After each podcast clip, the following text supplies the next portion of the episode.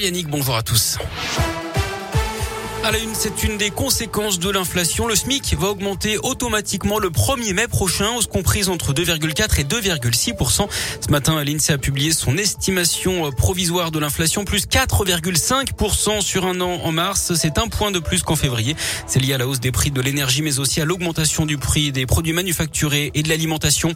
Plusieurs mouvements de grève aujourd'hui, notamment des fonctionnaires territoriaux. Il y a des perturbations dans les écoles et les cantines. Ils réclament des augmentations de salaire. Grève aussi des professionnels de la petite enfance qui travaillent dans les crèches. Ils dénoncent le manque de moyens, la baisse de qualité au détriment des enfants et réclament eux aussi une revalorisation salariale. Des rassemblements sont organisés dans les grandes villes de la région. Nouvelle offensive de l'hiver. Le Nord et le Pas-de-Calais ont été placés ce matin en vigilance orange, neige et verglas, vigilance jaune chez nous pour une bonne partie d'Auvergne-Rhône-Alpes. Cette vigilance entre en vigueur la nuit prochaine avant un week-end hivernal et une chute brutale des températures. D'ailleurs, redoutez-vous cet épisode de gel C'est notre question du jour sur radioscoop.com.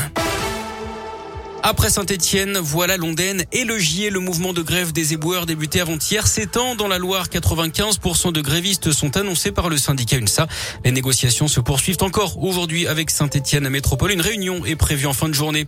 Une tentative de meurtre ce matin à Lyon. Ça s'est passé un peu avant 7 heures devant un centre de semi-liberté dans le 7e arrondissement. Un homme a été visé par des tirs d'armes à feu. Il est gravement blessé selon la police. Le véhicule utilisé par le ou les agresseurs a été retrouvé un peu plus loin en feu.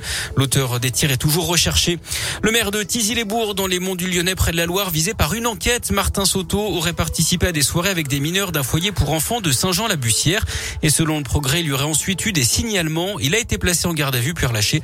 L'enquête a été confiée à la brigade de Villefranche. Un trafic de carburant démantelé dans la région. Trois personnes, deux hommes et une femme, se procuraient de l'essence et du gasoil gratuitement grâce à des cartes de carburant volées notamment à Vénissieux près de Lyon. L'équivalent de 20 000 euros en quelques jours. Ils revendaient ensuite la marchandise sous le manteau à des particuliers et à des proches, d'après progrès. Les trois suspects ont été interpellés lundi et mardi et placés en garde à vue. Une Audi Q5 d'une valeur de 20 000 euros et 2400 euros en espèces ont été saisis, tout comme des bidons et les fameuses cartes de carburant dérobées.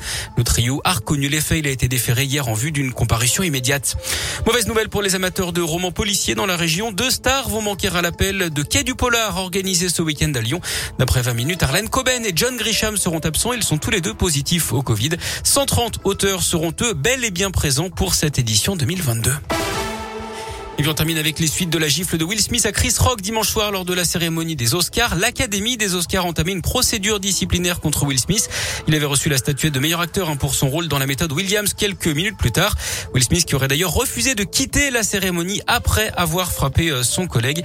Il avait ensuite présenté ses excuses. Il a désormais 15 jours pour donner sa version sous la forme d'une réponse écrite. Merci beaucoup Greg.